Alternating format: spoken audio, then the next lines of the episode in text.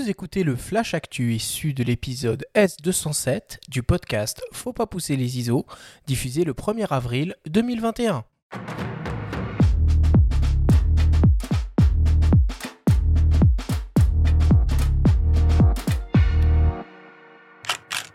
Cette semaine, dans le Flash Actu, Pentax annonce son nouveau réflexe expert, le K3 Mark III. Sigma lance un nouvel hybride 24-36 mm et l'équipe lance le prix Richard Martin. Le Flash Actu vous est présenté par Fox.fr, le nouveau site des spécialistes de l'image. Pentax annonce enfin le lancement de son nouveau réflexe expert, le K3 Mark III. Le boîtier exploite un capteur CMOS rétro-éclairé sans filtre passe-bas au format APS-C de 25,7 millions de pixels stabilisé sur 5 axes. Il est associé au processeur d'image Prime 5. Il est capable de délivrer des images jusqu'à 1,6 million d'ISO et assure une cadence de prise de vue en rafale de 12 images par seconde.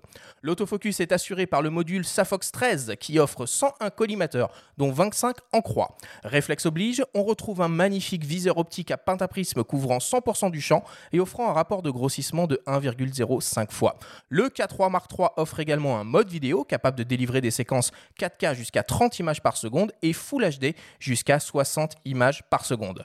L'appareil est protégé contre les intempéries, la poussière et les conditions extrêmes de prise de vue. Il est doté du Wi-Fi et du Bluetooth. Le Pentax K3 Mark III sera disponible à la fin du mois d'avril et proposé nu au prix de 1999 euros.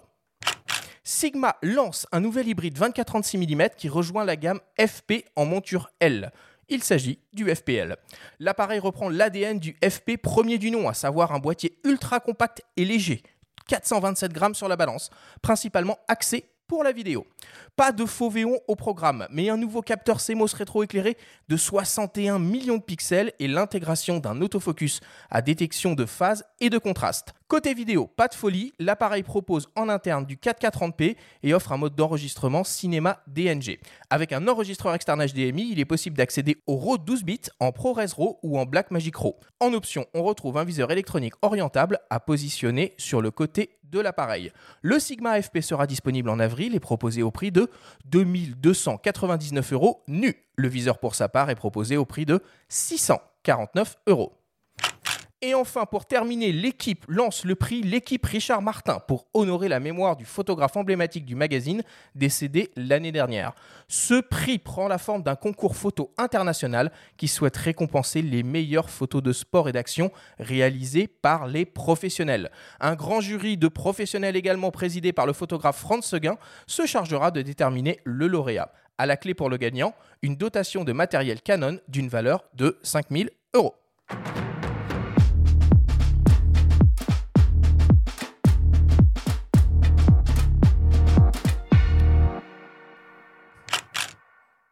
Beaucoup de nouveautés cette semaine. Dis donc, deux boîtiers. Franchement, ça fait super bizarre de parler d'un réflexe. Un réflexe? Ah oui, tu as dit un réflexe, ouais, ouais. Ouais, le Highlander de la photo, un peu, hein, le, dernier dinosaure, je sais pas. C'est complètement à contre-courant de, de l'actu, en tout cas, alors que tout le monde va sur l'hybride, enfin la majorité des constructeurs vont sur euh, l'hybride, c'est-à-dire les appareils sans miroir et le format 24-36, bah, Pentax nous sort un, réflexe APS-C. Donc, euh, effectivement, c'est particulier. Voilà, maintenant les Pentaxis de la première heure seront sûrement contents. Apparemment, hum, Pentax communique sur un, prisme euh, assez exceptionnel, un grossissement 1,05 fois. Faudra voir, faudra juger sur pièce.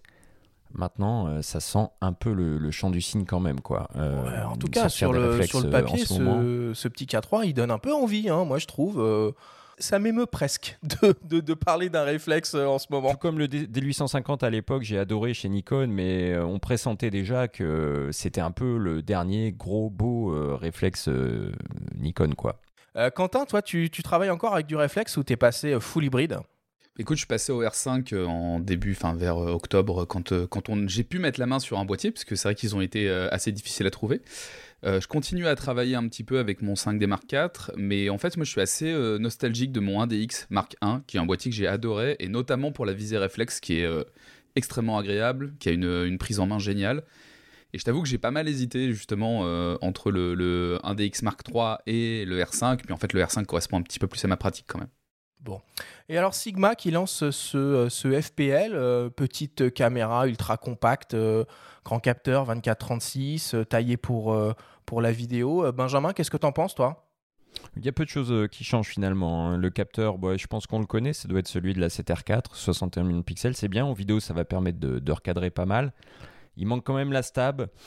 Et puis on attend surtout chez Sigma euh, des, profils log aussi. Je pense que les vidéastes, ils aiment bien ça, avoir des images filmées en flat et, pouvoir euh, récupérer de la dynamique en post-prod, ça c'est important aussi. Après, il y a des bons points. La recharge en USB pendant le tournage, ça va permettre de faire des, des time-lapse, ça va permettre de, faire du streaming sur la, sur la durée, parce que la Q n'était pas le point fort du boîtier, donc quand nous on l'a testé, puis voir arriver un, petit viseur euh, orientable, c'est toujours une bonne chose aussi.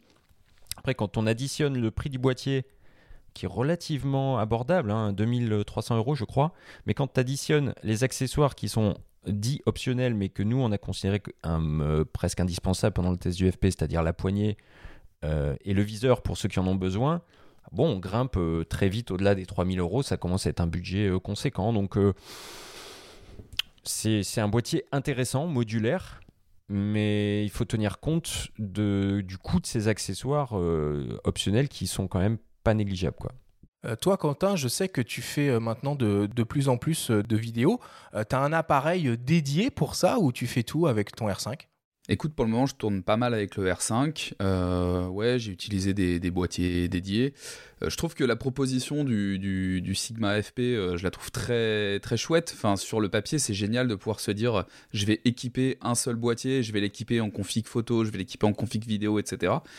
Maintenant, je sais pas d'expérience, à chaque fois qu'on a essayé de me vendre un produit avec des modules, bah, ça n'a jamais marché, ou alors les modules sont jamais sortis, ou voilà, donc je, sur le papier ça a l'air génial, mais j'ai pas l'impression qu'à l'utilisation ce soit euh, si efficace que ça et si pratique que ça en fait.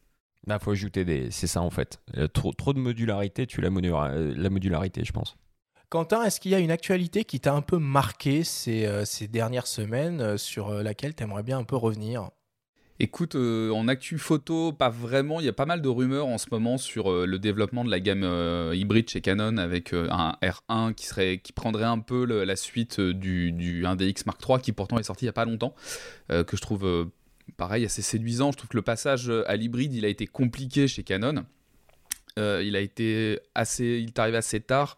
Je trouve qu'aujourd'hui, pour le coup, ils sortent quand même des, des, produits qui vraiment sont très très intéressants.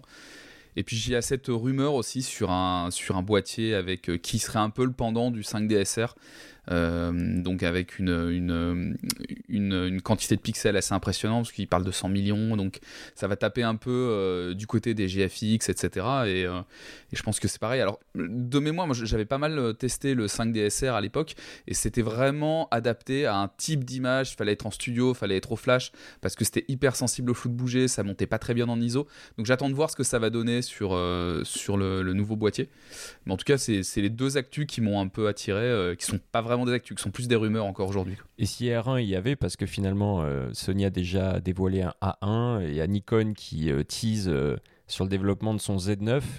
Toi, t'aimerais qu'il soit monobloc comme ton cher 1D Mark III que tu as beaucoup, beaucoup aimé, ou t'aimerais qu'il soit comme ton R5 avec une poignée optionnelle? La poignée optionnelle, c'est pas mal parce que ça te permet, si tu veux, notamment quand tu vas monter un boîtier comme ça sur un gimbal, le fait de pouvoir euh, retirer la poignée, c'est pratique. Après, je pense pas que ce soit des boîtiers qui sont faits pour être montés sur gimbal. Donc, euh, donc moi, un truc monobloc, ça me dérange pas. Hein. Je trouve que ça reste euh, un form factor qui est, qui est intéressant, qui est peut-être un peu plus lourd, mais que tu as quand même bien en main. Et, voilà. Et puis ça, ça, correspond à une pratique où tu as besoin d'avoir une grosse batterie et tu n'as pas besoin de changer tes batteries à chaque fois. Donc euh, voilà, non, mais à voir. C'est pas, pour moi, c'est pas un argument hyper, euh, hyper important. À part, je te dis, la possibilité, peut-être, effectivement, c'est quand même pratique de pouvoir le démonter quand tu es dans une config un peu plus légère ou quand tu es sur un. Avec des Surtout que c'est ce qui s'est développé le plus, je trouve, quand tu fais de la vidéo.